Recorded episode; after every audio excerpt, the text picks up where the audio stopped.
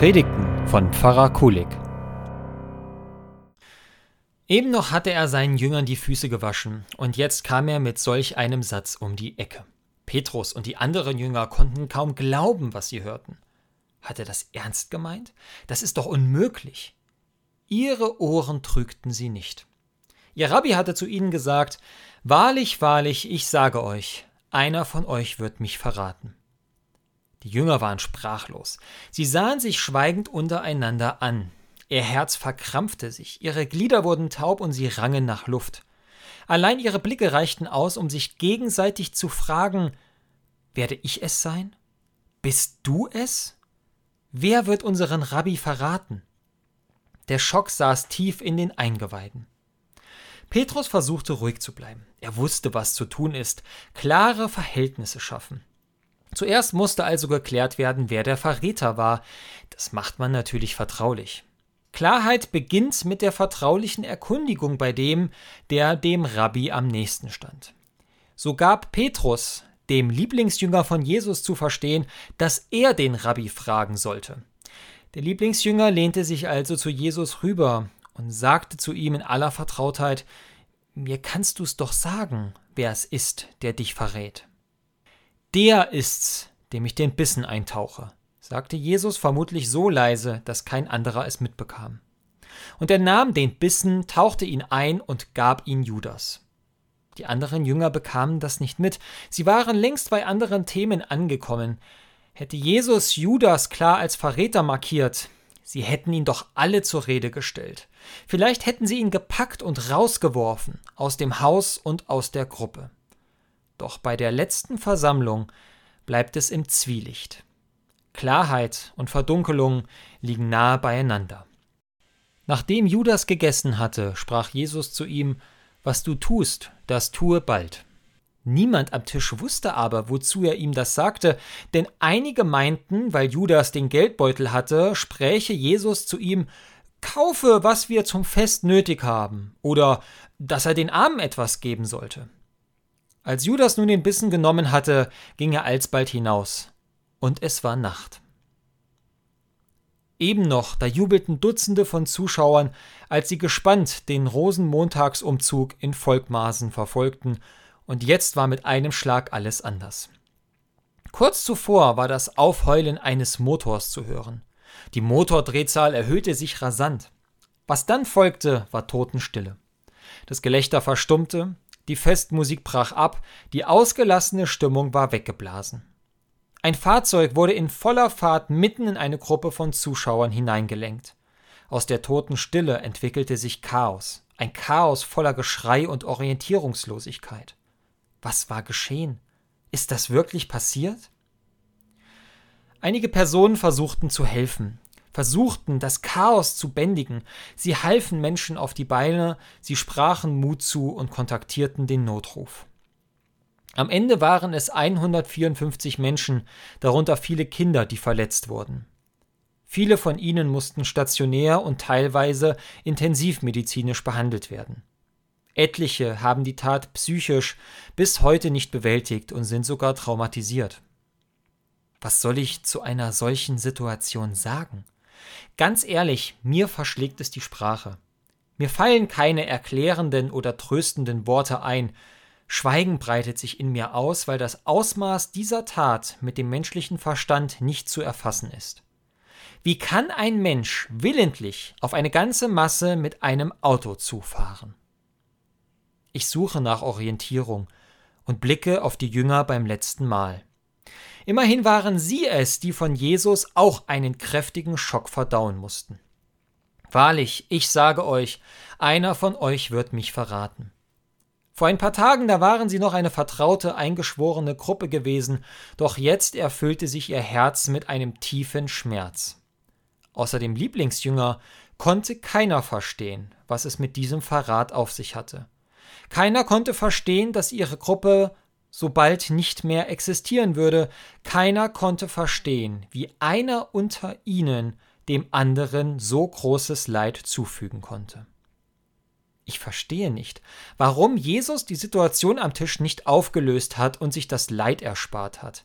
Ich verstehe nicht, warum der Täter in Volkmaßen diese abscheuliche Tat vollzogen hat. Leid ist schwer zu verstehen. In der Passionszeit, da werde ich an meine eigenen Grenzen erinnert. Passion, das heißt Leiden, Schmerz, Mühe und Unverständnis. Die Passionszeit erinnert mich daran, dass damals wie heute Menschen zu kämpfen haben. Sie kämpfen gegen eine tief sitzende Trauer beim Verlust von Angehörigen. Sie kämpfen gegen den beruflichen Stress. Sie kämpfen gegen die Sorge vor einer Corona-Erkrankung. Noch heute kämpfen die Menschen aus Volkmaßen mit ihren Erlebnissen und dürsten nach Antworten und innerem Frieden. Doch zwischen all der Klarheit, die die Polizei geliefert hat, bleibt wie am Tisch des letzten Males eine gehörige Portion Unverständnis zurück. Es bleibt wie beim letzten Mal im Zwielicht. Warum ist es so gekommen? Ich blicke auf Judas. Alle Frömmigkeit, alles Beten schützte ihn nicht vor seinem Verrat. Im Evangelium des Johannes hieß es, der Satan fuhr in ihn. Das meint nicht eine gehörnte Figur, sondern eine Kraft, die alles verdreht, die die innersten Wünsche und Bedürfnisse durcheinander bringt. Nicht mehr die Liebe zu seinem Rabbi zählte, sondern das Evangelium des Johannes unterstellte ihm dunkle und eigennützige Wesenszüge. Schließlich wollte der Autor damals diese Tat irgendwie erklären. Judas wurde für den Autor ein gieriger Dieb das Geld zählte, die Silberlinge. Frei nach dem Motto, der da, der hat den Tod von Jesus gegen eine Bezahlung in Kauf genommen. Doch es steckt viel mehr in Judas, als es den Anschein hat. Judas blieb bis zuletzt in der Tischgemeinschaft der Jünger. Jesus hat die Beziehung zu ihm nie abgebrochen. Er reichte ihm das Brot, nicht um ihn zu überführen, sondern wie schon tausend Male zuvor, um verbunden in der Gemeinschaft zu speisen. Ich höre Jesu Satz nun ganz anders. Wahrlich, ich sage euch, einer wird mich verraten, aber ich liebe euch trotzdem. Jesus liebte Judas, obwohl er ihn verraten hatte. Jesus liebte Petrus, obwohl er ihn dreimal verleugnete. Ja, Jesus liebte all seine Jünger, obwohl am Ende nicht sein eingeschworener Kreis der Tischgemeinschaft, sondern drei Frauen unter dem Kreuz standen, um Jesus sterben zu sehen. Passion heißt den Blick auf das Leid zu richten. Doch Gott sei Dank muss ich das nicht allein tun. Ich bin eingeladen, am Tisch Jesu Platz zu nehmen. Ich frage ihn, wo ist mein Platz? Und er weist mir mehrere Plätze zu.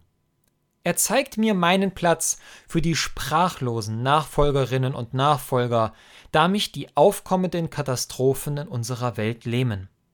Er zeigt mir meinen Platz für den Lieblingsjünger, da ich es in seinen Augen wert bin, ein Teil seines Geheimnisses zu lüften. Er zeigt mir meinen Platz für den Verräter, da ich meine, vieles selbst besser zu wissen und öfters eigennützig handele. Und er zeigt mir einen Platz direkt neben ihm, da auch ich Schmerz und Verleugnungen und Verletzungen hinnehmen muss. Mit all diesen Plätzen ist Jesus bereit zu speisen. Mit all diesen Plätzen möchte Jesus die Beziehung aufrechterhalten, auch wenn es ihm das Leben kostet. Jeder Schmerz von Opfern und auch von Tätern bleiben für mich als Menschen unbegreiflich. Doch sie finden bei Jesus am Tisch einen Platz. Er als Gastgeber kümmert sich um den Zusammenhalt, um den Frieden und um die Gerechtigkeit. Vielleicht nicht so, wie ich es erwarten würde, wohl aber so, wie es für Gottes Reich dienlich ist. Wahrlich, ich sage euch, einer von euch wird mich verraten.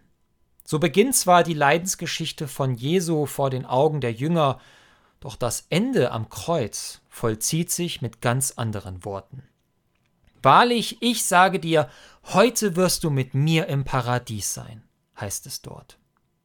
Diese Worte treffen keine geliebten Jünger, keinen Verräter im engsten Kreis, sondern einen unbekannten, verurteilten Verbrecher des römischen Reiches. Sogar am Kreuz. In der Stunde seines Todes reicht Jesus seinen Nächsten die Hand und lädt sie ein. Er liebt die Sünder, die Verachteten, die Geringgeschätzten, die Eigennützigen, und er bekämpft die Sünde, eben die durcheinanderbringende Kraft in mir, die mich immer wieder von Gottes wegen abbringen möchte. Jesus gibt keinen Menschen auf, weder in Volkmaßen, in Hanau oder an sonstigen Katastrophenorten. Wahrlich, Jesus hat es mir gesagt. Selbst wenn ich in meiner größten Not all das Leid nicht verstehen kann, so reicht er mir seine Hand, damit ich einen Platz an seinem Tisch habe. Amen.